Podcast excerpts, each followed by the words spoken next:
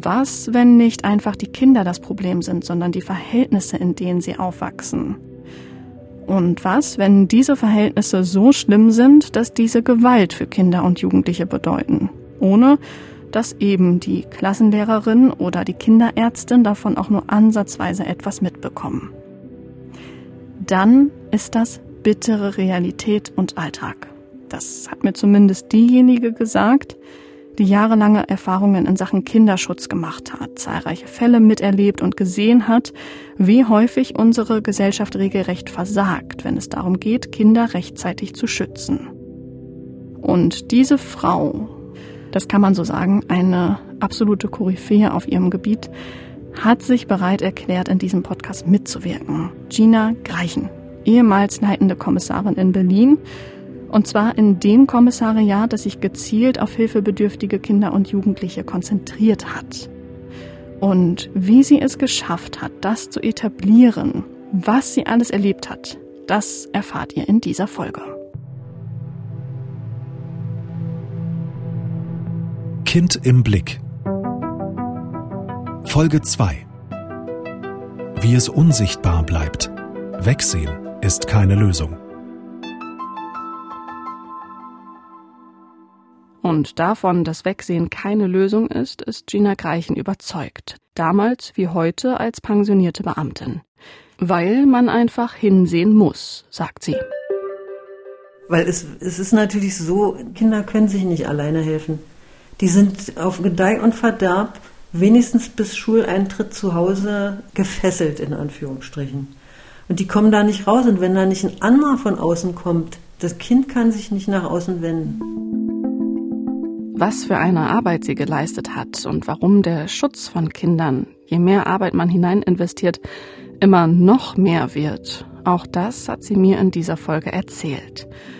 Nicht wie ursprünglich geplant, mitten in Berlin, sondern wegen des Lockdowns im Februar notgedrungen, digital bei ihrer Tochter, die netterweise ausgeholfen und sie unterstützt hat. Ja, Frau Greichen, Sie haben sich die Zeit genommen, sich in die technischen Möglichkeiten der Podcast-Welt hineinzufuchsen, um diese Folge heute mit mir digital aufzeichnen zu können. Da kann ich nur sagen, Hut ab und erstmal besten Dank. Ja, gerne. Auch Dank an meine Tochter, die mich da unterstützt hat. Im Grunde zeigt das ja auch, dass Ihnen die Themen Kinderrechte und Kinderschutz noch immer nach all den Jahren wirklich am Herzen liegen. Das ist richtig und das wird sich wahrscheinlich auch nicht ändern. Ist das gut? Äh, Oder ist das auch belastend? Nein, also belastend ist das äh, inzwischen nicht mehr. Natürlich verfolge ich in der Presse alle Fälle, die sich um misshandelte, vernachlässigte oder auch eben getötete Kinder drehen. Äh, das belastet mich jetzt aber natürlich nicht mehr in dem Maße, wie es vielleicht früher der Fall war. Vielleicht ist es gar nicht so schlecht, dass wir da einmal hingucken und versuchen, sofern das überhaupt geht, das einmal zusammenzufassen. Sie waren knapp 35 Jahre lang, 33 um genau zu sein, in dem Bereich Kinderschutz als Polizistin, Kommissarin tätig, waren ja beim heutigen LKA 123, haben das auch damals jahrelang geleitet. Was war denn Ihre Aufgabe? Was war Ihr Alltag? Der polizeiliche Alltag war eigentlich darauf zu warten, dass Anzeigen eingehen auf der Dienststelle, dass man liest, was passiert ist und dass man dann entsprechend handelt. Das ist dann schon natürlich ein bisschen Abarbeiten von Themen, die man eben immer vor Augen hat. Man muss gucken, wer hat angezeigt, man muss gucken, wie geht's dem Opfer, äh, muss dem noch geholfen werden. Das war eben die Misshandlung von Schutzbefohlenen jeden Alters. Das war die Verletzung der Fürsorge oder Erziehungspflicht, eben auch von kleinen Kindern bis hin zu 16-Jährigen. Bis dahin ging die Altersgrenze. Das ist das Alleinelassen von Kindern. Und das war dann eben auch das Schlimmste, dass enge Beziehungspersonen, also die Eltern oder sehr, sehr nahe Bezugspersonen wie andere Verwandte, denen die Kinder anvertraut waren, dass die eben ihre ja, Erziehungsgewalt ähm, dann so ausgeübt haben, dass das Kind dabei zu wirklich schwerem Schaden oder zu Tode gekommen ist. Die auch über die ganze Zeit, die ich dort tätig gewesen bin, genauso hart angehalten hat und teilweise eben auch brutaler geworden ist. Und würden Sie auch sagen, dass es tatsächlich so ist, dass es auch immer noch schlimmer geht, als man sich das überhaupt vorstellen könnte? Ja, wissen Sie, wir haben in der, ich muss jetzt wir sagen, weil es war eine, betraf ja mein ganzes Team, wir haben in der Zeit sehr viele schlimme Fälle erlebt und wir waren eigentlich immer bei einem schlimmen Fall der Meinung, na, also das war jetzt aber das Schlimmste, schlimmer geht's nicht, aber wir sind dann immer eines Besseren belehrt worden. Es ging immer noch schlimmer. Kann eigentlich dazu sagen, ich, es gibt nichts, was ich nicht erlebt habe. Wie haben Sie das überhaupt geschafft, sich davon emotional vollkommen zu distanzieren oder war das vielleicht gar nicht unbedingt die Lösung? Na, es ist keine Lösung. Über die Zeit ist das gar keine Lösung, weil ähm, wenn man sich komplett davon distanziert, dann wird es am Ende so sein, dass man völlig emotionslos ist und das geht ja auch nicht. Also was kann auch nicht abgearbeitet werden unter Checklisten und wir müssen das machen und das machen und das machen und dann ist der Fall gelöst oder auch nicht. Man muss eben nur aufpassen, dass man sich nicht in diese Emotionen so fallen lässt, dass man am Ende das Ziel aus den Augen verliert. Also professionelle Distanz, würde ich sagen, ist natürlich nötig. Mhm. Die muss man auch haben, sonst kann man das nicht bearbeiten. Aber man muss eben auch ja, Mitleid mit dem Opfer haben irgendwo. Weil wenn man das nicht hat, dann verliert man wirklich alles aus den Augen. Dass sie sich überhaupt auf Gewaltdelikte an Schutzbefohlenen und Kindern konzentriert haben das war ja auch schon was Besonderes, dass überhaupt innerhalb der Polizei so etwas tatsächlich in einem LKA möglich war. Ähm, Oder war das ganz normal? Naja, war ganz das normal. nichts Besonderes? Ganz normal kann man das wirklich nicht bezeichnen. Dieses Kommissariat, das sich darum gekümmert hat und auch heute ja noch kümmert, nur eben in anderer, komplett anderer Zusammensetzung. Dieses Kommissariat gab es bereits seit den äh, frühen 60er Jahren.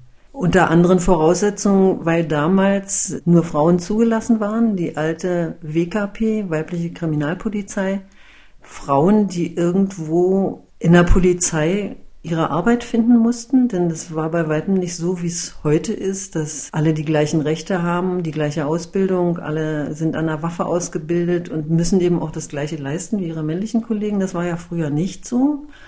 Daraus ergab sich, dass dann eben Sexualdelikte an Kindern, dass Gewaltdelikte an Kindern, Schwangerschaftsabbrüche und alles, was damit so Kind und Kegel zusammenhängt, dass das dann eben in diesem Bereich bearbeitet wurde.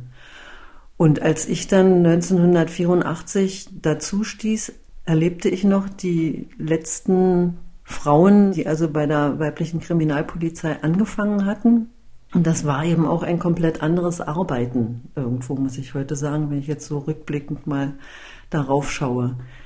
Ich bin da auch nicht hingegangen, weil ich jetzt unbedingt Kinder retten wollte. Es ist immer so, wenn man irgendwo einen Job innerhalb einer Behörde wechselt, kann man sich das auch nicht immer alles so aussuchen. Das war mir aber angeboten worden, sagte mir gar nichts, weil eben auch die Zeit, ja, der Kinderschutz einen viel größeren Stellenwert erlangt hat, noch gar nicht gegeben war. Äh, da war das normal, immer noch normal, dass Kinder mit Gewalt erzogen werden, dass Kinder eine Trachtprügel kriegen, dass sie bestraft werden für Kleinigkeiten, weil Eltern eben das Recht hatten, alles mit ihren Kindern zu machen, weil sie hatten sie in die Welt gesetzt. So haben die das auch immer gesehen. Und deswegen konnten sie auch machen, was sie wollten. So und mir wurde dieser Bereich angeboten und ich habe ihn dann gewählt und war, da ich auf der Fachhochschule, auf der ich ja auch drei Jahre studiert hatte, fast nichts darüber gehört hatte, war ich schon ja überrascht am Anfang, was es alles so gibt. Also, dass Sie dorthin gekommen sind, das war kein Zufall, das wurde Ihnen angeboten. Ja. Aber äh, was Sie da so erwartet, das war dann doch was, womit Sie nicht unbedingt gerechnet hatten. Ja, so kann man das sagen. Es ist natürlich so, dass auch früher, dass mir klar war, dass Kinder irgendwo zu Hause verhauen werden, aber das gehörte zum alltäglichen Bild. Also so wie es früher bis in die 70er ging, dass Kinder, wenn sie irgendeinen Mist gebaut hatten, dass sie dann von den Eltern ja mit Schlägen bestraft wurden, das war schon klar. Aber wenn man das dann eben arbeitsmäßig so gehäuft sieht, dann mhm. äh, ist man schon überrascht, weil, man, weil damit hatte ich überhaupt nicht gerechnet. Also für mich hat das bereits zwei Sachen deutlich gemacht. Erstens hatte man in den 60er Jahren in der Polizei nicht etwa erkannt, wie wichtig es ist, Kinder vor häuslicher Gewalt zu schützen bzw. schnellstmöglichst einzuschreiten, sondern, plump gesagt, hat sich ein Kommissariat deshalb insbesondere auf Kinder konzentriert, weil man ja irgendwo hin musste mit den Frauen. Und zweitens, auch in der Ausbildung war Gewalt an Kindern höchstens eine Randnotiz wert. Und ich meine, ich spreche hier von Fällen, die so grausam waren, dass man sich auch Jahrzehnte später noch daran erinnern kann. Das geht auch Gina Greichen so und an einen Fall kann sie sich ganz besonders erinnern. Und der hat es in sich. Ich kann euch schon mal sagen, am Ende geht es, ja, es geht gut aus, aber selbst wenn nicht, was diese Folge zeigen soll, ist ja, dass es notwendig ist, zuzuhören. Und das hat Gina Greichen getan. Sie hat zugehört, hingesehen und dabei festgestellt, sobald man anfängt, sich mit dem Thema zu beschäftigen, wird es nur noch mehr Arbeit.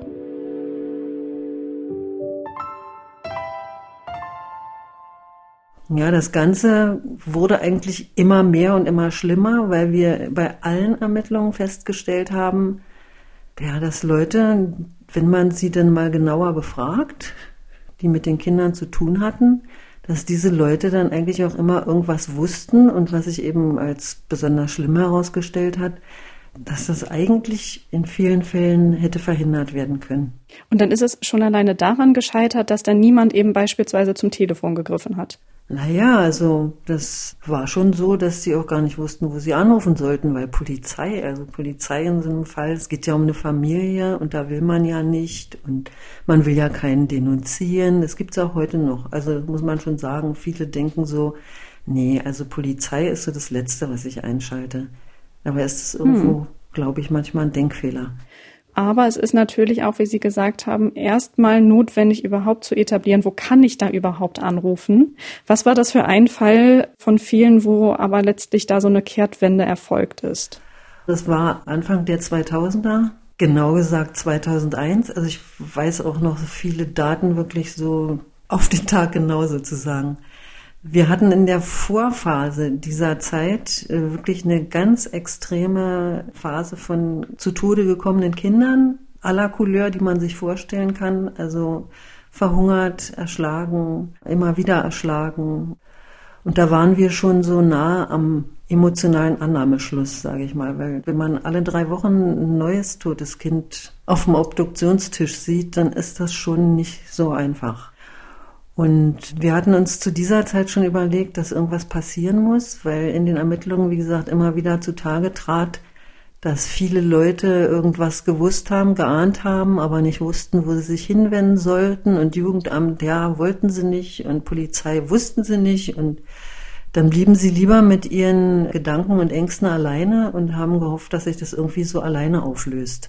2001 kam dann eben der Fall, den Sie gerade angesprochen haben. Es war ein kleines Mädchen, was von den Eltern oder insbesondere der Mutter nicht so wirklich gewollt war, weil sie lieber einen Jungen haben wollte. Sie hat das Kind regelmäßig geschlagen, sie hat es nicht ordentlich versorgt und sie hat es am Bett festgemacht und dann hinter einem Schrank aufbewahrt, sage ich jetzt mal.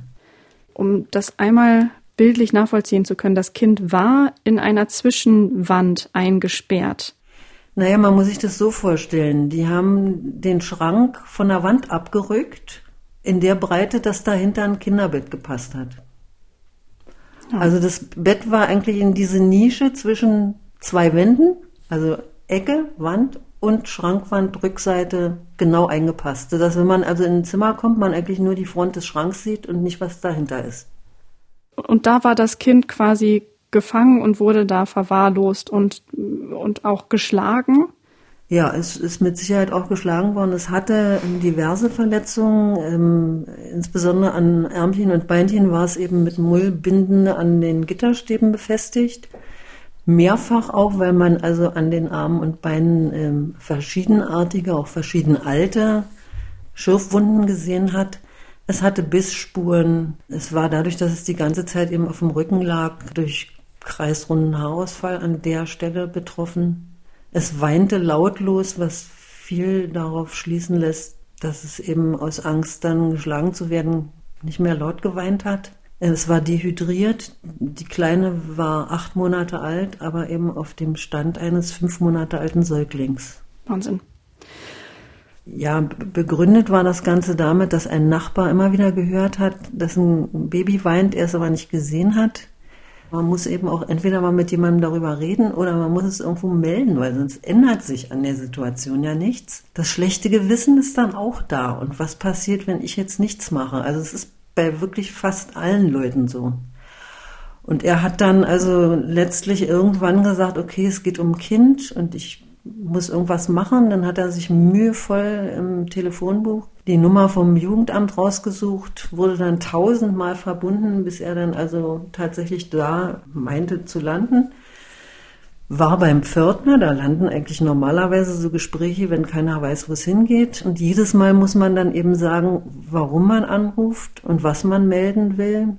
Also da war der Wille ja definitiv da zu sagen, ich bleibe jetzt ja auch stundenlang am Telefon und will jetzt mein Anliegen voranbringen oder an den Mann bringen, sag ich mal. Naja, es ist schon ein großer Schritt überhaupt zu sagen, ich behalte es jetzt nicht für mich.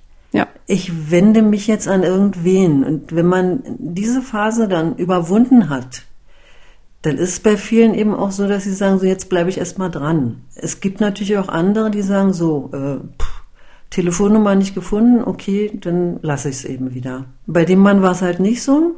Er hat dann gefühlte 50 Mal erzählt, warum er anruft und warum er überhaupt eben die Hilfe von jemandem sucht. Er wurde verbunden und verbunden und verbunden und jedes Mal musste er es wieder erzählen und aller Achtung, dass er dran geblieben ist. Und am Ende war es dann so, dass er tatsächlich bei dem zuständigen Sachbearbeiter des Jugendamts gelandet ist der aber leider eben nicht mehr im Dienst war. Es war ein AB geschaltet, auf den er sprechen sollte. Nächste Hürde, wer redet schon gerne auf ein AB? Also der stammelte sich da einen ab am Telefon. Aber selbst das hat er ja sogar gemacht. Hat er gemacht und ihm wurde auch zugesagt, wir melden uns umgehend bei Ihnen zurück. Diese Meldung erfolgte leider nicht. Hm. Und da war dann der Punkt bei ihm angelangt zu sagen, okay, die wollen jetzt meine Hilfe nicht, ich habe wirklich alles gemacht und dann ist es eben so. Und 14 Tage später gab es also wieder Krawall in der Wohnung. Er ist der Meinung, die bringen sich da gegenseitig um und dann ruft er in diesem Fall 110. Ja, und dann hat er gesagt, also wenn Sie sowieso da in die Wohnung gehen, dann gucken Sie doch bitte, da muss ein Baby sein. Ich höre das immer weinen. Und dann sind die Kollegen rüber. Inzwischen war natürlich der Streit der beiden äh, Kontrahenten da verraucht. War auch gar nichts passiert, wie so üblich bei häuslicher Gewalt ist ja nie was passiert. Mhm. Sie haben sich dann in der Wohnung umgesehen, haben aber das Baby nicht gefunden. Die sind dann nochmal zurück zu ihm und haben ihm gesagt, ja, also tut uns leid, aber ein Baby ist da nicht. Er sagt, aber da muss eins sein, ich höre es doch immer. Und daraufhin sind die nochmal in die Wohnung. Immer auf freiwilliger Basis, weil man hat ja keinen Grund, ansonsten gegen den Willen der Mieter in die Wohnung zu gehen. Und dann haben sie eben das kleine Mädchen da hinter der Schrankwand gefunden. Feuerwehr, Krankenhaus und die Kleine hat es wirklich gerade so auf den letzten Drücker, wie man in Berlin sagt, geschafft. Ja, das sind wirklich, wie Sie eigentlich anfangs beschrieben haben, Szenarien, die kann man sich eigentlich gar nicht vorstellen. Wenn ich da mal kurz einhalten äh, darf, ja. das ist natürlich, das Kind ist nicht gestorben. Das ja. ist ja schon mal ein Vorteil. Aber auch für uns ist das dann so, dass man gesagt hat, boah, das Kind ist gerettet worden, aber was kommt danach? Das ja. darf man eben einfach nicht vergessen. Der Aufenthalt im Krankenhaus, die Mutter, die, die dann inzwischen auch festgenommen war, konnte ja nicht, aber die auch gar keinen Trieb hatte, dieses Kind da irgendwo zu besuchen.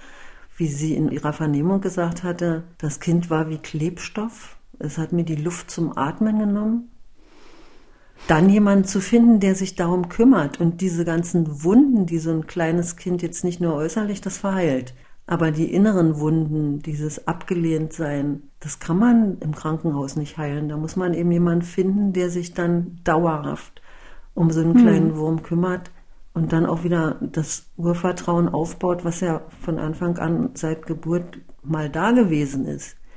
Und mhm. das ist wahnsinnig schwierig. Das Kind ist gerettet, ja, ja. Aber was kommt dann alles danach?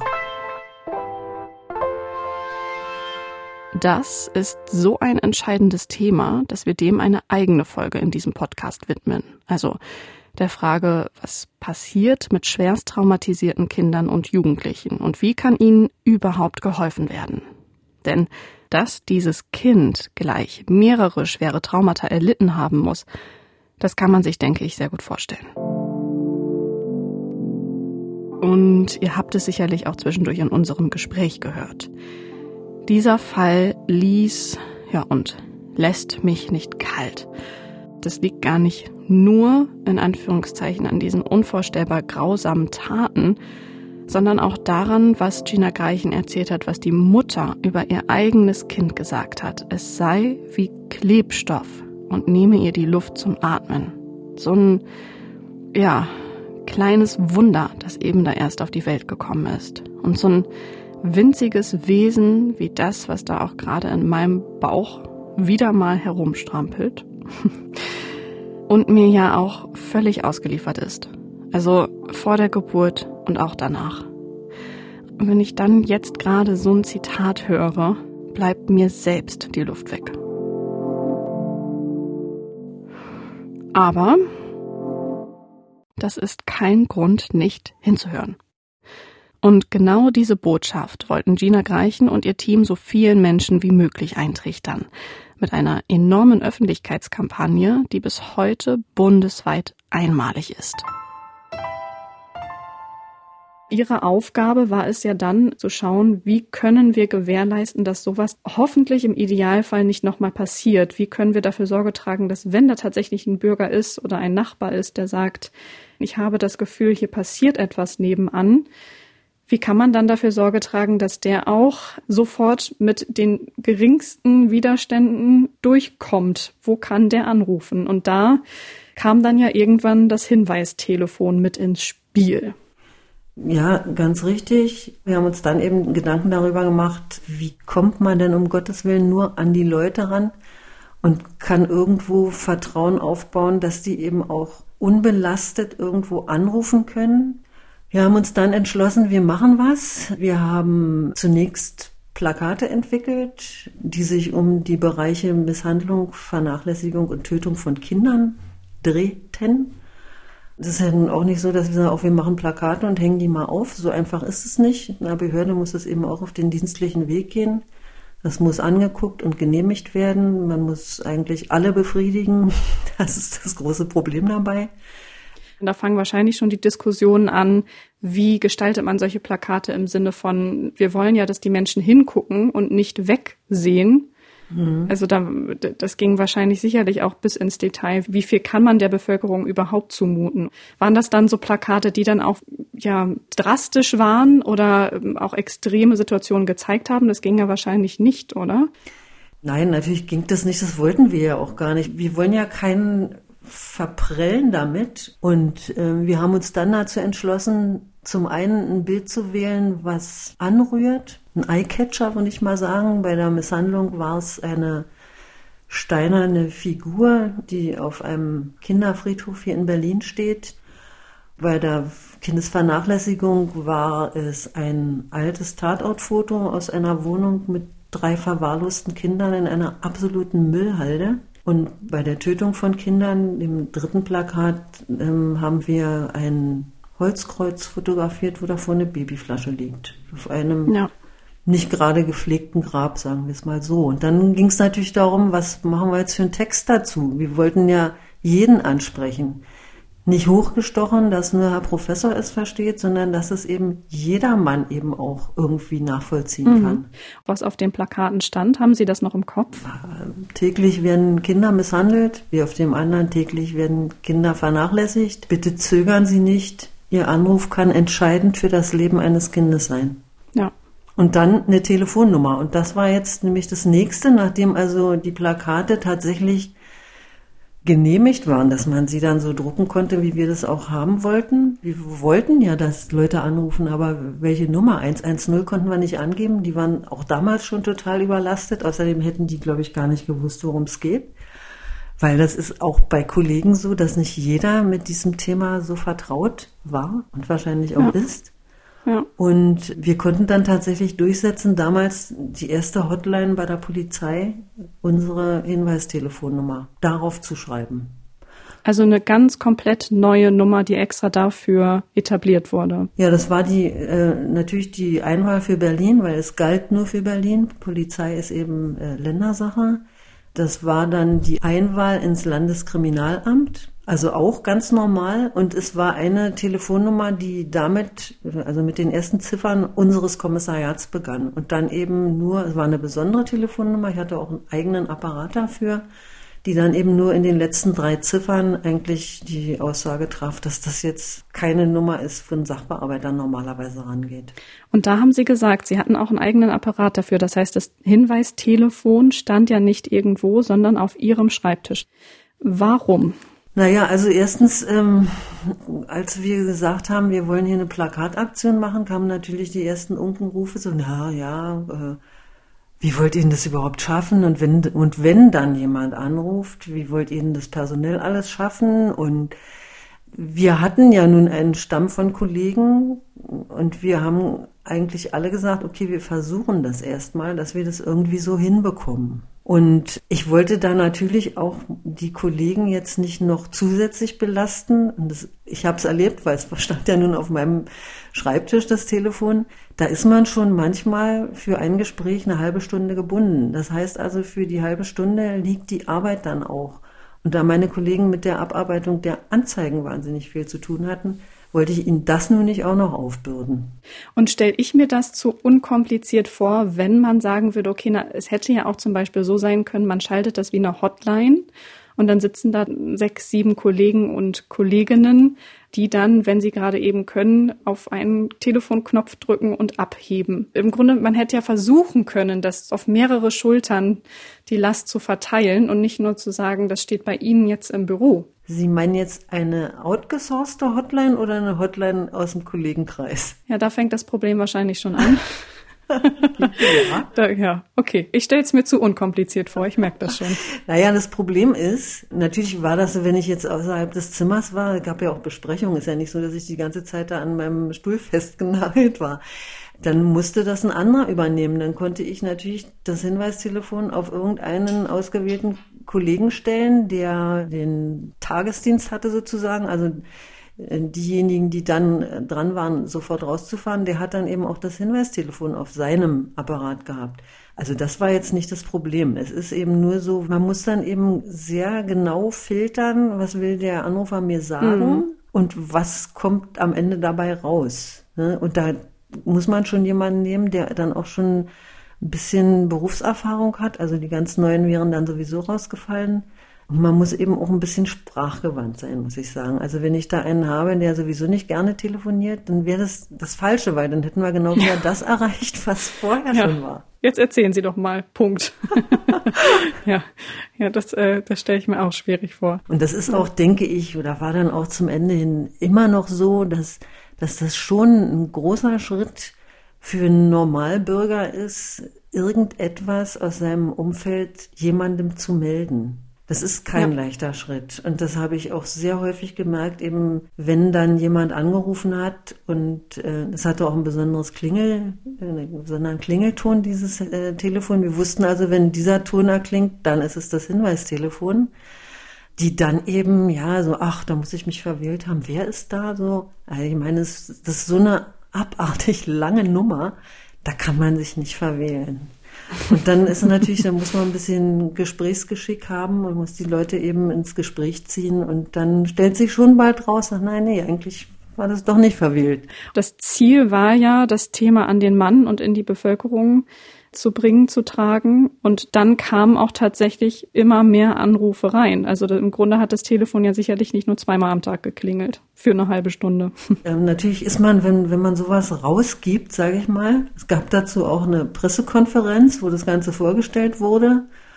Und dann sitzt man erstmal so am Schreibtisch und denkt, und wenn jetzt gar keiner anruft, alles ja. umsonst? Okay, klar, da ist die Sorge auch da. Natürlich. Gut, dann, dann wäre es eben, dann hätten wir ein bisschen Zeit investiert und dann wäre die Nummer da und wenn da eben nur einer angerufen hätte, ja okay, dann hätten wir eben nur einem geholfen. Aber auch das wäre ja gut, weil hinter jedem Anruf steckte eben immer das Schicksal zumindest eines Kindes.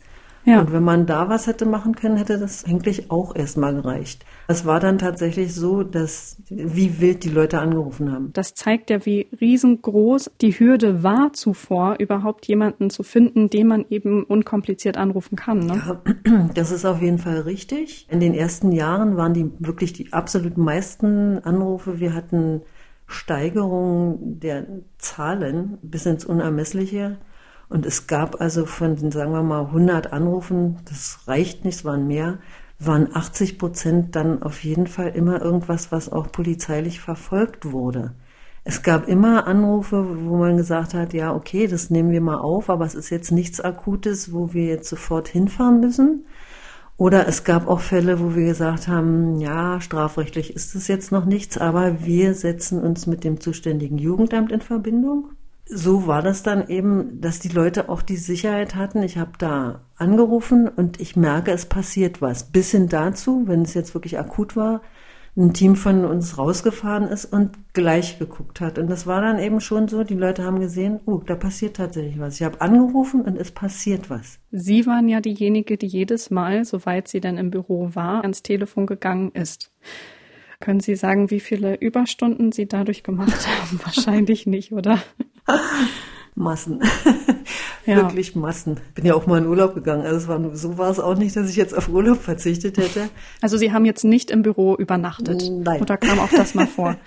Okay. Naja, es war schon manchmal so, dass wir natürlich durch die Massen von Anzeigen, die wir da bekommen haben und die Hinweise schon äh, öfter mal länger machen mussten, weil äh, es ist auch selten so, wie es häufig im Fernsehen zu sehen ist, dass das morgens um neun passiert und man das schön bis 15, 16 Uhr alles abarbeitet.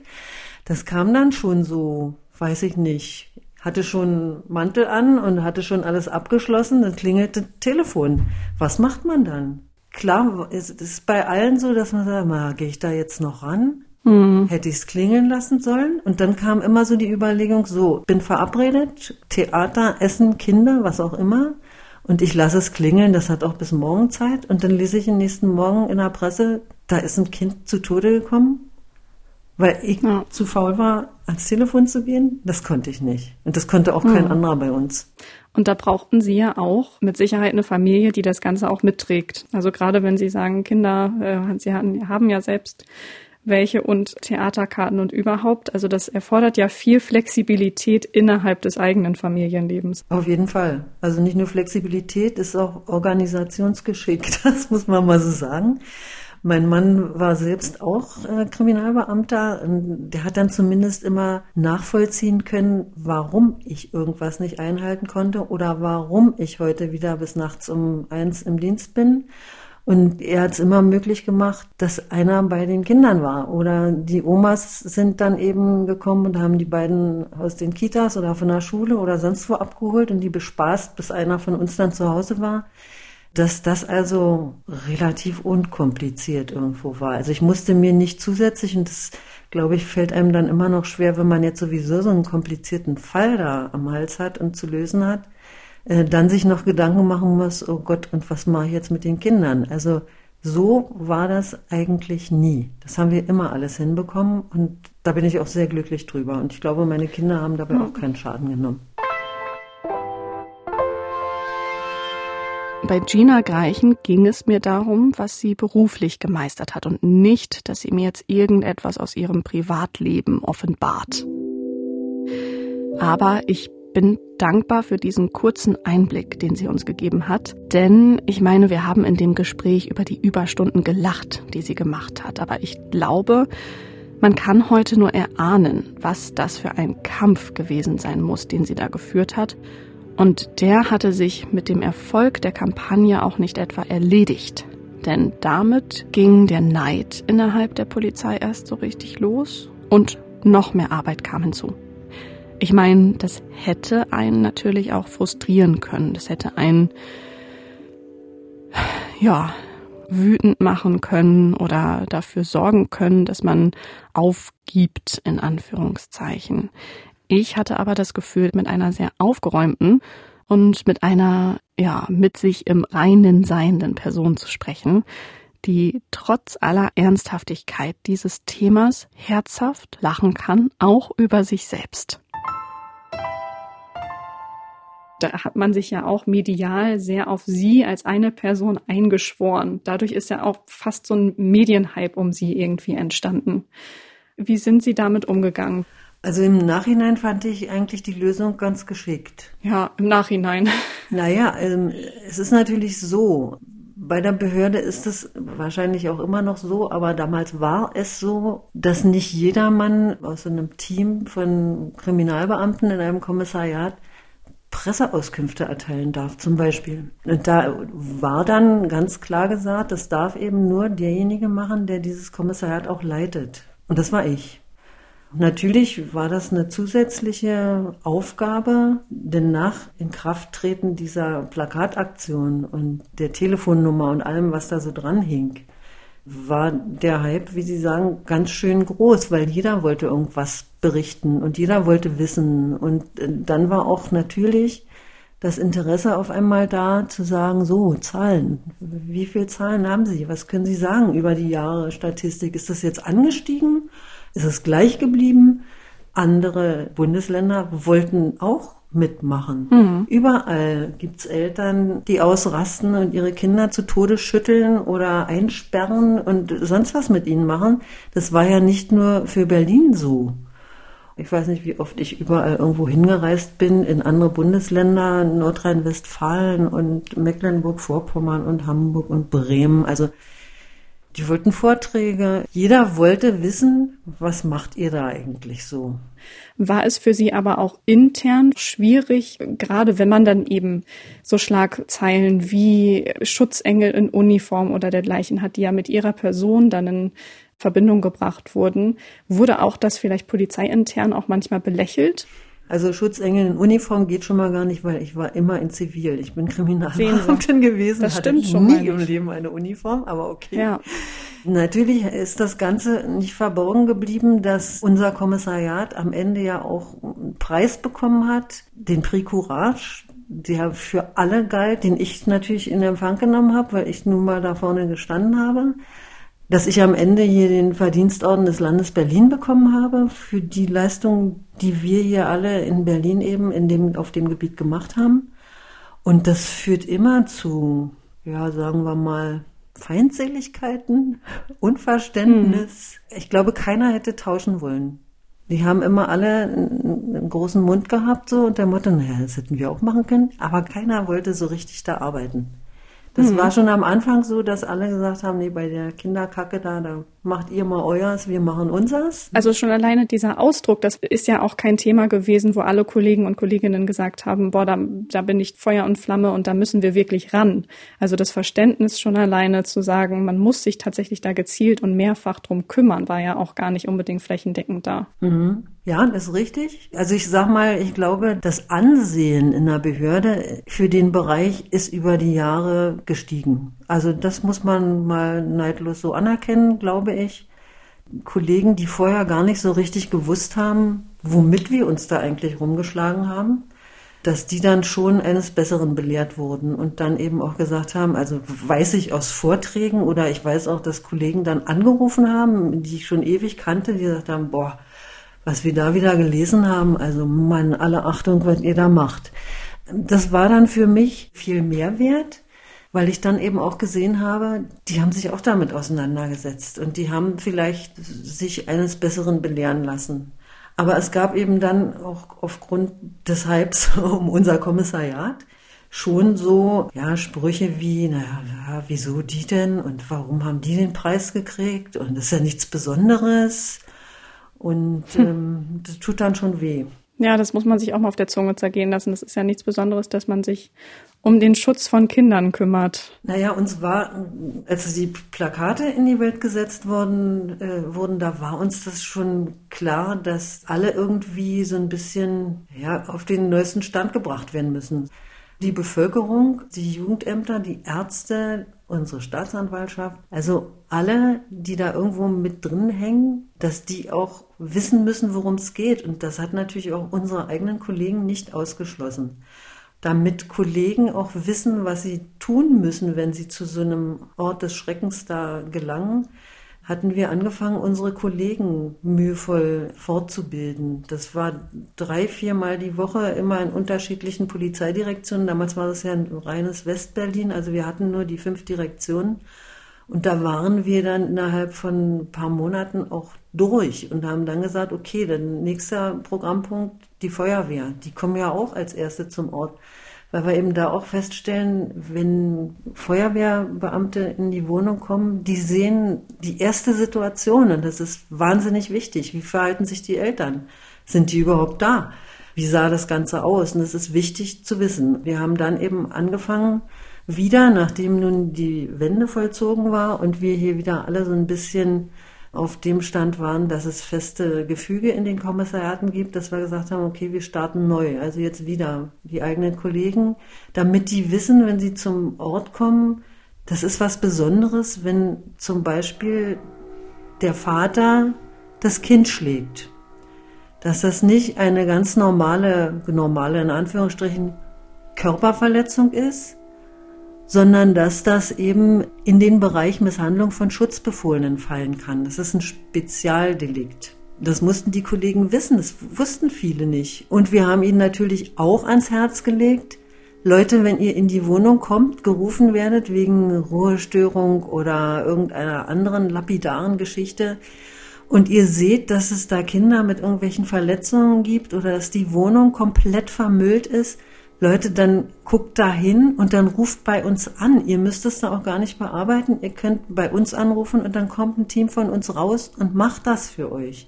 Und so hat das dann am Ende auch funktioniert, dass die Kollegen von 110, die ja als Erste am Tatort sind, dass die dann eben schon immer unsere Telefonnummer eingespeichert hatten und wenn sie gesehen haben, die Bude ist vermüllt und da sind Kinder, die sind gehauen oder äh, sind völlig verdreckt in ihrem Zimmer eingeschlossen, dass sie dann die Spezialdienststelle anrufen, damit die eben diesen Fall von Anfang an gleich übernehmen und tun, was wichtig ist und sie damit nicht noch belastet werden. Jetzt hatte ich gerade entweder das Gefühl, dass das ein dubioser Klingelton bei Ihnen war.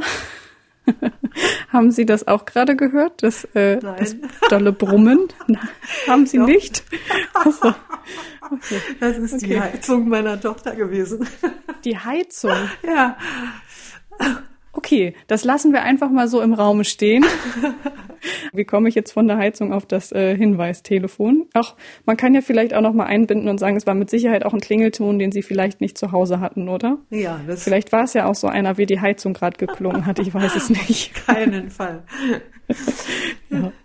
Und geht da auch die Zusammenarbeit mit dem Jugendamt einher? Also die waren ja auch bei dem konkreten Fall, den Sie erzählt hatten, ja auch beteiligt. Haben auch die sich gemeldet und gesagt, boah, äh, wie können wir hier auch irgendwie besser miteinander zusammenarbeiten?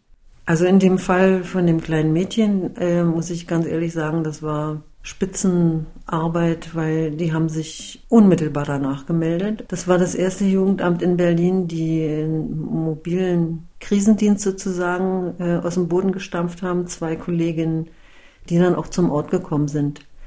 Netzwerk Kinderschutz wurde aus dem Boden gestampft, dann am Ende mit einem ja, dicken Buch mit Arbeitsanweisungen, wie Jugendämter zu verfahren haben, in welchen Fällen. Die waren eben so, dass sie sich am Anfang mit verschiedenen Professionen, die alle mit dem Kinderschutz zu tun hatten, getroffen haben. Und das waren Kinderärzte und Hebammen und äh, Kinder- und Jugendnotdienst und Polizei, wir sind also dazu eingeladen worden, auch daran teilzuhaben und mit den ganzen Leuten wurde das eben erarbeitet. Natürlich ist das Bewusstsein inzwischen viel, viel größer geworden. Das finde ich auch richtig so. Denn Kinder müssen geschützt werden. Äh, was soll denn, was soll denn das für eine Gesellschaft werden, wenn die Kinder nicht geschützt werden? Sie haben mal zu mir gesagt, es ist letztlich auch ein Aufgeben der Gesellschaft, wenn man sieht, wie mit den Kindern umgegangen wird. Ja, das stimmt. Wie genau haben Sie das gemeint?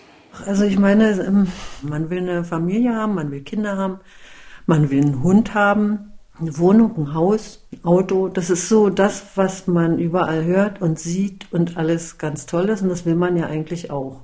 Die machen sich auch keine Gedanken darüber, was das eigentlich heißt, wenn man Kinder in die Welt setzt dass man dann eben sich auch Gedanken darüber macht, ist das jetzt klug vielleicht mit einem Partner, mit dem ich mich nicht wohlfühle oder der mich schlägt oder der mich hintergangen hat, mit dem jetzt so eine Familie zu gründen, das ist dann egal, weil man strebt es an, denn wenn man ein Kind hat, dann hat man was vorzuweisen. Das ist was, wo die Leute sagen, oh, du bist schwanger, ganz toll und man ist auf einmal angesehen. Dann sind Kinder doch cool, wenn ich da was vorweisen kann. So, und hm. irgendwann muss man dann erkennen, dass das, was man als Kind gelernt hat, nicht einfach so abzustreifen ist, sondern dass man das irgendwie mitnimmt, bis man erwachsen ist. Und wenn man Pech hat, man genau in die gleiche Schiene reinfährt wie Papa oder Mama auch. Nämlich Stress, Probleme, also gibt's eine Ohrfeige dass man schon weiß, wenn Papa wieder besoffen nach Hause kommt, dann ist erstmal Mama dran und danach sind wir dran. Und die Angst, was passiert, wenn das alles wieder so ist wie beim letzten Mal, die bringt Kinder nahezu um. Und wenn sich niemand darum kümmert, wie es diesen Kleinstfamilien, die eigentlich gar keine sind, geht und wenn sich niemand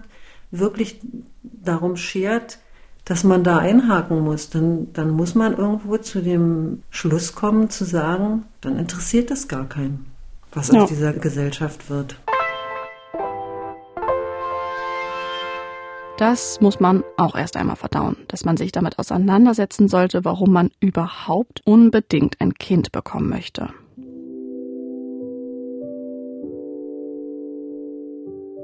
Ich kann ja nur für mich sprechen, aber ich denke, das ist ein so sensibles Thema. Sensibler geht es fast gar nicht. Wenn ich jetzt das Gefühl hätte, dass diese eine gute Freundin von mir nur deshalb ein Kind bekommt, weil sie das Gefühl hat, ansonsten nicht die Anerkennung zu bekommen, die sie eigentlich verdient. Äh, also ich würde das bei ihr nicht ansprechen. Was würde das auch überhaupt ändern? Sinnvoll ist es bestimmt, dass sich jede und jeder genau diese Frage stellt. Warum möchte ich ein Kind bekommen? Und dann auch, bin ich mir der Verantwortung, die damit einhergeht, bewusst? Und wenn ja, behaupte ich jetzt einfach mal, kriegt man das auch irgendwie hin. Schwierig wird es dann, wenn man nichts hinterfragt, auch nicht diesen Klaps auf den Po oder die Tatsache, dass man das eigene Kind immer ignoriert wenn es etwas falsch in Anführungszeichen gemacht hat. Tja, und da fängt die Gewalt am Kind bereits an. Und das passiert nicht selten, sondern alltäglich. Also sehr viele Umfragen, die immer wieder mal gestartet werden, ergeben ja dann, ich kann auch gar nicht sagen, wie viele da befragt wurden, welche Bevölkerungsgruppen muss man auch noch unterscheiden, dass dann rauskommt, na, also ich sag mal, die Hälfte, 60 Prozent würden ihre Kinder keinesfalls schlagen, dann aber dennoch 40 Prozent einräumen, naja, so ein Klaps so auf dem Po, das ist eigentlich nicht schlimm. Und das würden sie auch weitermachen. Habe ich auch gekriegt, aus mir ist ja auch was geworden, das ist ja so das Übliche immer. Insofern glaube ich das schon. Und damit sprechen Sie eigentlich ja auch den Punkt an, inwiefern Gewalt an Kindern auch immer noch toleriert wird. Ne? Ja, also ich denke, ohne komplettes Umdenken der Einzelnen, der Wahrnehmung, dass ich keinem Kind was mit Schlägen beibringen kann. Und wenn sich jeder darauf besinnen würde, der selber mal eine Ohrfeige oder eine Tracht Prügel bekommen hat, wie er sich dabei gefühlt hat, oder wenn er von den Eltern erniedrigt wurde, die Gemeinheiten, die dann da so eine Rolle spielen, wenn man sich das immer alles vor Augen führen könnte und das nicht vergessen würde, also selber auch immer irgendwo ein bisschen Kind bleibt und daran denkt, wie war das eigentlich, wie habe ich mich da gefühlt, als ich so war, dann wäre schon sehr viel geholfen. Da ist ja auch ein Schlagwort die sogenannte Gewaltspirale. Mhm. Können Sie das einmal erklären? Also wenn es tatsächlich darum geht zu sagen, Gewalt nimmt auch zu oder vielleicht werden die Hürden auch geringer, wenn man erstmal einmal geschlagen hat. Na, man muss na, eigentlich ganz am Anfang anfangen. Das geht dann eben los mit Anmeckern, kollektives Anmeckern aller Kinder. Dann als nächste Stufe sozusagen so das gegeneinander aufwiegeln. Was hast denn du wieder gemacht? Nimm dir mal ein Beispiel an deinen Bruder, an deiner Schwester. Du bist zu blöde, hier irgendwas zu machen. Alle anderen können es, nur du nicht. Und nicht selten ist es so, wenn die Probleme der Eltern nicht abnehmen oder irgendwas Neues hinzukommt, dass dann eben aus Meckern und Anschreien und Kleinmachen dann Schläge werden. Und auch da gibt's Steigerungen. Das ist eben erstmal eine Backpfeife oder ein, weiß ich nicht, ein Schlag auf den bewindelten Po, wie es immer so schön heißt, oder man zerrt eben mal an dem Kind oder man gibt ihm Stoß, dass es hinfällt und das steigert sich dann eben in ja schon brutalere Versionen, dass dann der Arm umgedreht wird, dass richtig zugetreten wird, dass gegen den Kopf geschlagen wird oder gegen die Teile, wo eben innere Organe vorhanden sind, wo, wo immer eine große Gefahr besteht, dass es dem Kind danach nicht gut geht. Und das ist dann so ein Ineinanderfassen von körperlicher Gewalt und seelischer Gewalt. Und das sind eigentlich die beiden Punkte, die in dem Paragraphen 225 Misshandlung von Schutzbefohlenen auch eine sehr große Rolle spielen. Quälen oder roh misshandeln. Und das rohe Misshandeln, das hatte ich ja eben erläutert, also schlagen, treten, beißen, verbrennen, verbrühen, alles, was man sich nicht vorstellen möchte, kommt da zum Tragen, ist aber dann auch durch Verletzungsspuren meistens nach außen hin zu sehen. Und dazu kommt eben das Quälen, dass man das über einen längeren Zeitraum macht, dass es äh, sehr intensiv ist und Kinder in Angst und Schrecken versetzt, dass man Kinder eben nicht lieb hat und ihnen das auch sagt. Oder auch zu sagen, äh, ich wünschte, du wärst nie geboren worden, hätte ich dich bloß abgetrieben. Das verstehen zwar Kinder, wenn die klein sind, noch nicht so, aber der Ton macht eben auch die Musik und die merken schon sehr deutlich, dass es nicht wohlwollend gemeint ist, was da fällt. Und wenn es immer wieder kommt, die sich das auch merken und irgendwann auch verstehen, was die Eltern da eigentlich Schlimmes von sich gegeben haben. Und da müsste ja spätestens eingeschritten werden. Also da diese Gewaltspirale, die Sie beschrieben haben, versuchen, so früh wie möglich zu durchbrechen oder unterbrechen oder wie auch immer man das bezeichnen möchte. Ja, so früh wie möglich. Darauf liegt also der Fokus. Es ist eben so, wenn das hatten Sie ja in Ihrer Frage schon angedeutet, bin ich aber jetzt noch nicht drauf eingegangen. Aber es ist auch für viele Eltern natürlich ein großer Schritt zuzuschlagen. Es sei denn, ich werde so gereizt, dass es für mich dann die normale Reaktion ist. Egal, ob da ein Kind steht oder mein Partner oder sonst wer.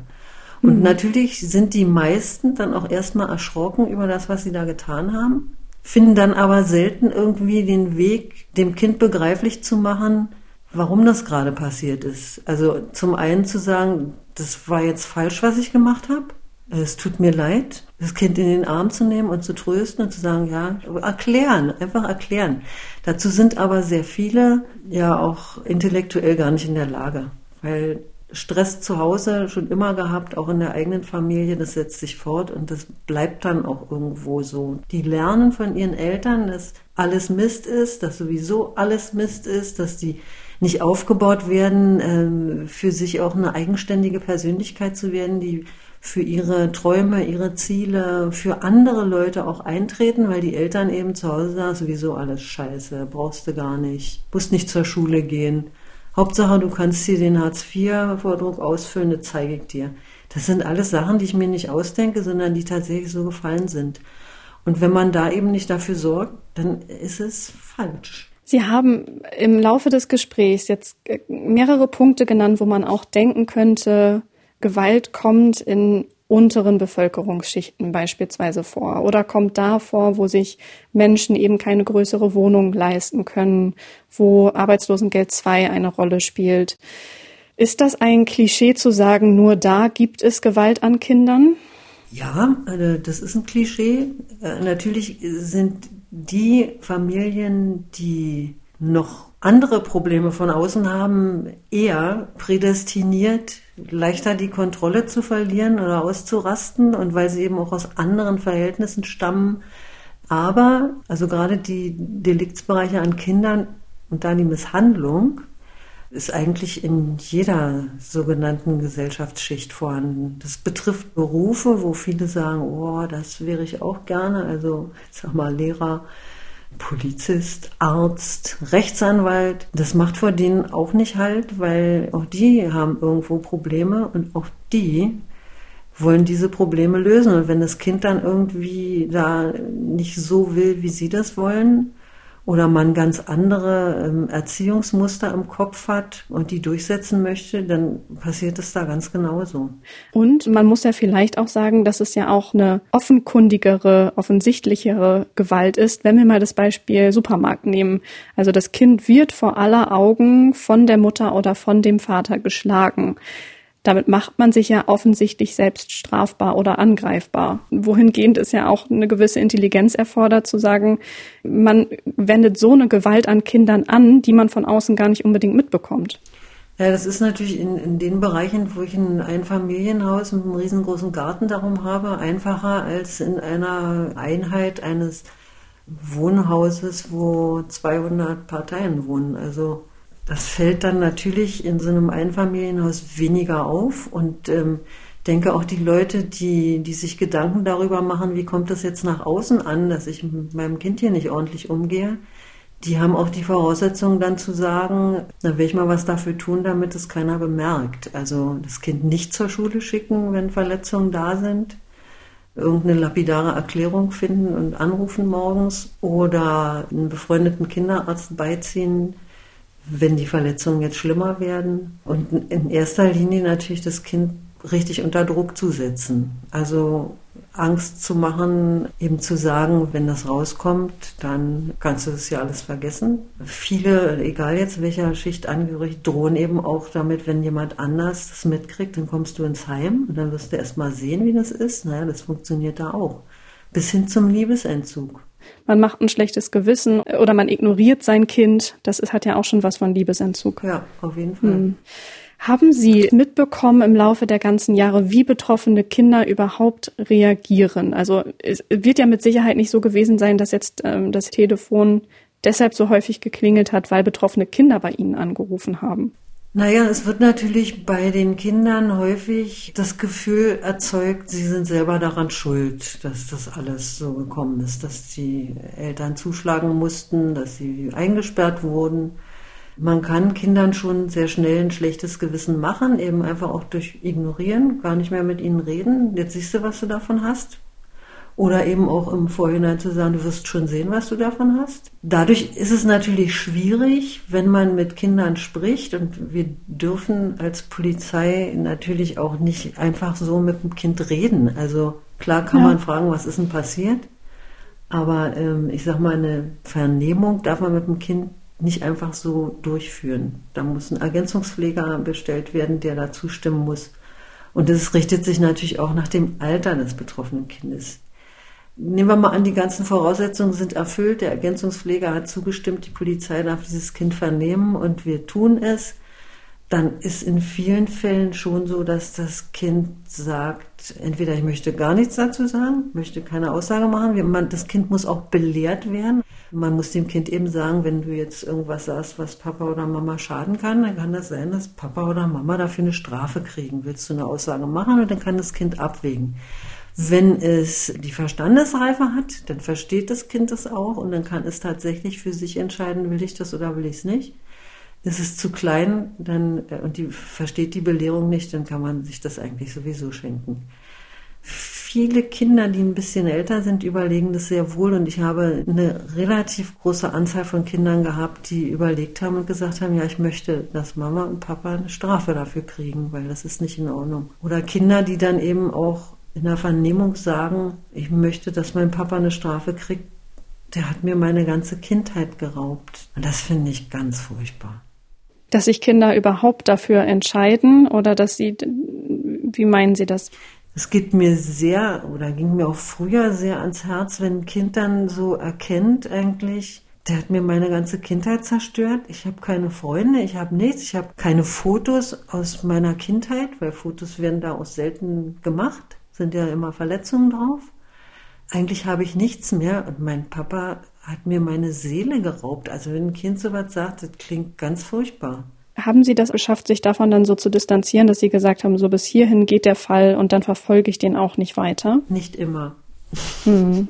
Also ja. es gibt immer, also kann mir auch keiner erzählen, dass denen das anders geht. Es gibt immer Fälle, die werden einen nicht loslassen. Um auf das kleine Mädchen da vom Anfang zurückzukommen, natürlich hat mich dieser Fall nicht losgelassen. Sie war diejenige, die das Ganze so richtig ins Rollen gebracht hat.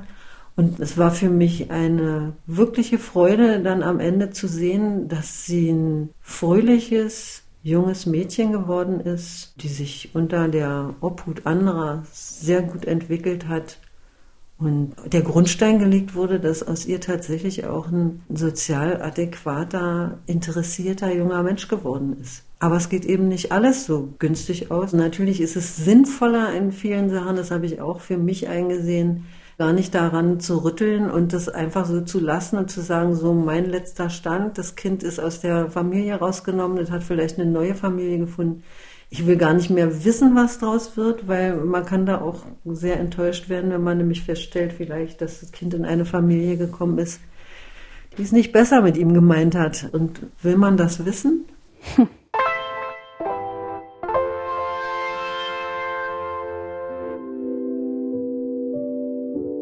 Man hört es, denke ich, an meinem ernüchternden Ausatmen zum Schluss.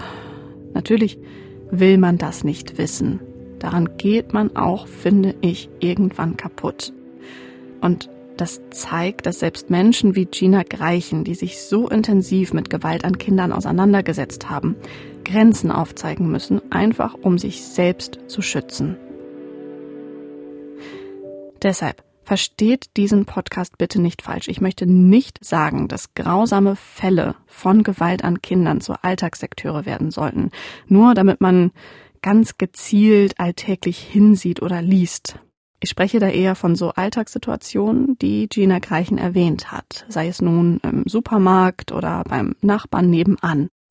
Dann, wenn man eher wegsieht, gerade weil das Kind so sehr schreit. Und ich hatte erst neulich so eine Situation und habe auch im Zuge dieses Podcasts und der ganzen Auseinandersetzung mit dem Thema darüber nachgedacht, warum ich nicht bewusst hingesehen, sondern bewusst weggesehen habe, als das Kind geschrien hat.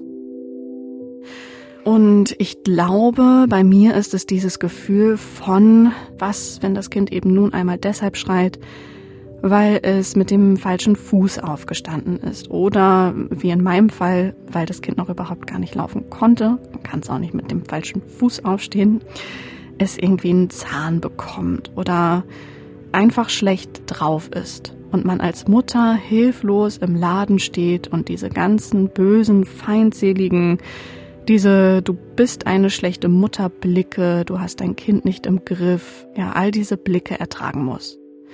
Und dann hatte ich tatsächlich gestern im Park noch einmal so eine Situation. Da hat das Kind geschrien und da habe ich mich gezwungen hinzusehen. Keine Ahnung, wie ich dabei ausgesehen habe. Ich habe versucht zu lächeln ohne Vorurteile, sondern einfach hinzusehen, um hinzusehen und zu schauen, was da los ist. Und die Mutter war wirklich verzweifelt. Also das hat man in ihrem Blick gesehen und sie ist auch nicht grob mit dem schreienden Kind umgegangen. Aber hätte ich nicht hingesehen, hätte ich das Schreien auch nicht beurteilen können auf die Schnelle. Und darauf kommt es doch an.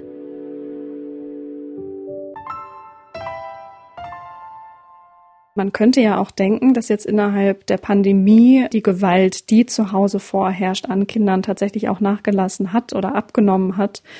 Kann man ja auch so begründen und sagen, naja gut, es sind ja jetzt auch wirklich ganz viele Menschen zu Hause, da muss es doch bestimmt Nachbarn geben, die das vermehrt mitbekommen, dass da etwas passiert. Oder aber, auch das ist ja eine seit Monaten schon kursierende Theorie, die Gewalt an Kindern nimmt noch viel mehr zu, eben weil die ganze Familie zu Hause ist und eben weil man sich nicht aus dem Weg gehen kann. Haben Sie dazu eine Meinung? Ja, natürlich habe ich dazu eine Meinung. Also das habe ich mir auch gedacht. Ich sag mal, theoretisch ja, sind ja alle zu Hause, müssten sie alle irgendwas hören. Ich glaube aber eher, dass das nicht so der Fall ist, dass die nun alle, die sind so alle mit sich selbst beschäftigt und mit Homeoffice und was sie sonst in der Wohnung zu tun haben oder dass sie mal rauskommen, dass das jetzt nicht unbedingt dazu führt, dass alle am Telefon hängen und die Polizei informieren, was die Nachbarn in der Wohnung treiben. Eigentlich wäre es auch wunderschön, muss ich sagen, wenn Kinder bei ihren Eltern zu Hause sind, in der Familie und man mehr, wieder mehr Zeit füreinander hat, man spielt, man beschäftigt sich miteinander, man kocht zusammen, also all das, was jetzt ja, wenn Kinder nicht in die Kita und in die Schule dürfen, eigentlich zu Hause wäre. Ich finde es eben besonders schlimm, dass man ein Auge darauf haben muss, dass viele Kinder mit ihren Eltern zu Hause sein müssen. Und da ist natürlich die Angst auch bei mir relativ groß, dass gerade dieses Zuhause hocken und nicht wissen, was man tun soll, sind ja nicht nur die Leute zu Hause, die im Homeoffice arbeiten und ihre Kinder schulisch beaufsichtigen und die Kita-Kinder bespielen. Es sind ja auch die zu Hause, die sowieso immer zu Hause sind und deren Vorstellungen, was man so am Tag machen kann, natürlich noch mehr beschränkt sind, weil die Leute, die ich so aus meinem Arbeitsbereich kannte, eben nicht immer zum Getränkestützpunkt gehen können und tagsüber, wenn die Kinder in der Schule oder in der Kita versorgt sind, eben treiben dürfen und können, was sie wollen. Und nun auf einmal zu Hause hängen und alle, aber wirklich alle auf einem Haufen sind. Und dann geht das erst richtig ab. Also ich habe da große Ängste, dass diese Zeit an den Kindern nicht spurlos vorbeigeht. Und außerdem eben noch, dass die Kinder nirgendwo hin können und das echt ein großes Problem ist. Man muss aber ja auch sagen, dass ja Corona jetzt hin oder her, auch selbst wenn es die Pandemie jetzt äh, nicht gegeben hätte, ist ja immer noch so, meiner Meinung nach ist, dass es nur ganz wenige Fälle in die Öffentlichkeit überhaupt schaffen. Also man kratzt ja letztlich trotz aller Bemühungen immer noch an der Oberfläche? Oder würden Sie sagen, das ist nicht so? Also ich sag mal, an der Oberfläche kratzt man jetzt nicht mehr so. Da ist schon mehr zu sehen. Aber das Ende der Fahnenstange ist nicht wirklich erreicht. Also es ist jetzt nicht so, dass man sagen kann, wir haben jetzt alles getan. Und jetzt ist alles in die Wege geleitet worden. Jetzt können wir uns wirklich zurücklehnen. So wird es, glaube ich, nie sein. Und vielleicht geht es ja auch immer noch um die Frage der Sensibilisierung, weil ich hatte auch bei meinen Recherchen zu dem Thema das Gefühl, dass wir als Gesellschaft auch irgendwie immer abgebrühter sind. Und sobald es um Extremfälle geht, dann wird öffentlich getrauert, dann zeigt man extreme Anteilnahme, dann heißt es, boah, sowas, das können wir uns überhaupt gar nicht vorstellen. Aber so diese Alltagssituationen, das ist zumindest mein Gefühl, dass viele tatsächlich immer noch wegsehen. Naja, man kommt irgendwie so, finde ich, zu dem Schluss, dass man so ein bisschen abstumpft. Ja. Also ich sag mal, bei Filmen, Büchern und allem anderen kann es nicht brutal grausig genug sein. Da gibt's ja immer noch einen drauf. Aber dass das eben so in einer Nebenfamilie, im Nebenhaus irgendwie passiert, damit rechnet keiner. Also das sieht man auch immer, wenn, wenn dann wieder mal irgendwo ein Kind ähm, zu Tode gekommen ist, wo dann natürlich Medien vor Ort sind und die Nachbarn befragen und die dann immer sagen, oh, das ist so furchtbar und ich habe selber ein Kind in dem Alter und dass das im Nebenhaus und man hat es denen gar nicht angesehen, das ist ganz schrecklich. Naja, das sieht man denen auch nicht an. Aber wenn man allgemein einfach mal so ein bisschen ja, mehr auf den anderen eingehen würde, ich meine jetzt nicht, dass ich da hingehe und klingle und sage, sagen Sie mal, haben Sie irgendwelche Probleme? So natürlich nicht, weil das kann auch in die Hose gehen. Aber dass man einfach mal ein bisschen mehr darauf achtet, was so um einen rum ist. Und da stumpfen alle insgesamt so ein bisschen ab. Also keinesfalls ist Kinderschutz am Ende angekommen. Definitiv nicht. Da geht immer noch was. Und Was denn? Was würden Sie sich denn gesamtgesellschaftlich wünschen? Na, ich würde mir schon wünschen, dass alles, was so in, in Gang gebracht wurde, auch tatsächlich überall weitergeht. Dass in allen Bereichen, ob Ärzteschaft, Jugendamt, natürlich Polizei auch, dass, dass das nicht einfach ad acta gelegt wird unter dem Motto, wir haben jetzt bis zum Jahre 2000 und egal, das und das und das auf den Weg gebracht und dann vielleicht so unter dem Motto, was bis hier nicht geklappt hat, das kommt auch nicht mehr. Man muss eben immer in die Zukunft gucken und sagen, wenn das nicht aufhört, dann wird es immer schlimmer. Also ich glaube schon, wenn man bei der Stange bleibt und immer wieder und nochmal sich daran erinnert, was man alles auf den Weg gebracht hat, dass man da nicht müde werden soll, sich weiter, zumindest weiter, man muss ja nicht immer was Neues finden, aber sich immer weiter um den Schutz von Kindern zu kümmern, damit eben, ja, die Gesellschaft von morgen, und das sind eben die Kinder heute, damit die auch eine emotionale und soziale Zukunft haben und nicht irgendwelche Erwachsenen am Ende sind, die, die das alles, was sie hier gelernt haben von ihren Eltern, dann auf einmal auch wieder rauslassen, dann stehen wir wieder am gleichen Punkt. Ja, und damit haben Sie eigentlich meine nächste Frage beantwortet, die da gewesen wäre, was passiert, wenn die Gesellschaft eben nicht einschreitet? Was passiert dann mit den Kindern? Die werden erwachsen und geben schlimmstenfalls die Gewalt, die sie erlebt haben, weiter. Genau. Also diejenigen, die, die wir schon damals mit den Plakaten ansprechen wollten, das sind eben auch weiterhin diejenigen, die einfach aufmerksam sein müssen und nicht sagen, es ist nicht meine Familie, es ist nicht mein Kind, interessiert mich nicht. An der Stelle waren wir ja vor Jahren schon mal, sondern eben zu gucken, was passiert da nebenan. Ich höre immer was, ich sehe was und das, das macht ja auch was mit jemandem. Es ist ja nicht so, dass man das hört und man hört wirklich in den Wohnungen sehr genau, ob da einer durchdreht oder ob er einen Schlag kriegt oder zu Boden fällt. Und das ist immer ein, irgendwo ein Stich in die Magengrube. Und dann ist man schon vorbereitet eigentlich und wartet darauf, dass das wieder passiert. Und das kann nicht gesund sein. Also in dem Moment, wo ich das immer wieder höre und immer wieder auch das Gefühl habe, da passiert was, muss ich doch für mich dann auch einen Weg finden, zu sagen, ich will das nicht mehr hören, das muss abgestellt werden, also muss ich mich an irgendeine Stelle wenden, die sich für mich darum kümmert. Und da haben Sie ganz am Anfang gesagt, dass es nicht die Lösung sein kann, sich mit dem Thema nicht mehr zu beschäftigen. Die Frage können wir ja abschließend nochmal umdrehen und sagen, warum lohnt es sich denn hinzusehen? Na, es lohnt sich, weil eigentlich mit jedem Blick und jedem Ton, den man hört und den man dann vielleicht äh, richtig oder vielleicht auch manchmal falsch einschätzt, aber das ist ja letztlich egal, dass man damit dann schon erreicht, dass mindestens einem Kind irgendwo geholfen wird. Und dass es eben nicht ausgeliefert bleibt in der Hoffnung, irgendein anderer kommt da und hilft. Kleine Kinder können sich nicht alleine helfen. Die sind auf Gedeih und Verderb wenigstens bis Schuleintritt zu Hause gefesselt, in Anführungsstrichen. Und die kommen da nicht raus. Und wenn da nicht ein anderer von außen kommt, das Kind kann sich nicht nach außen wenden. Also hinsehen, Ausrufezeichen. Genau. Hinsehen ja. und nicht wegsehen.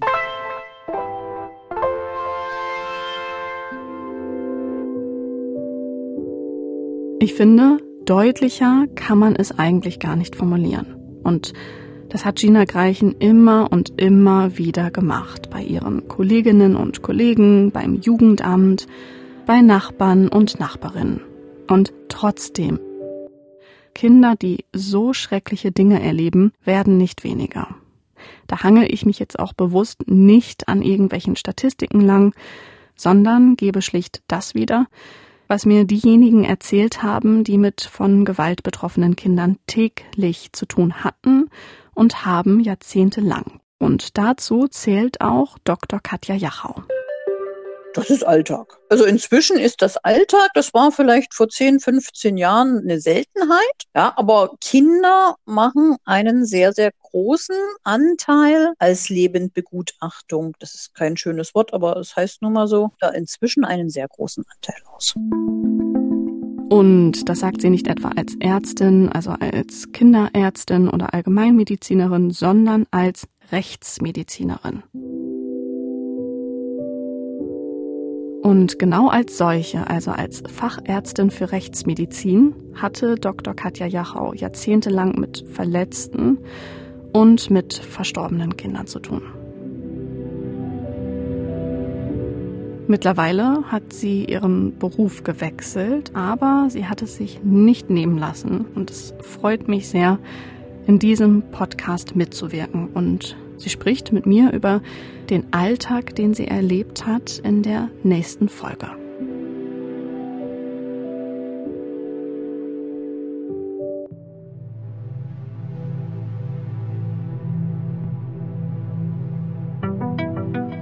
Kind im Blick eine MDR Sachsen-Anhalt-Produktion von Lisa Henschel. Neue Folgen immer dienstags auf mdrsachsen-anhalt.de slash podcast und überall da, wo es Podcasts gibt.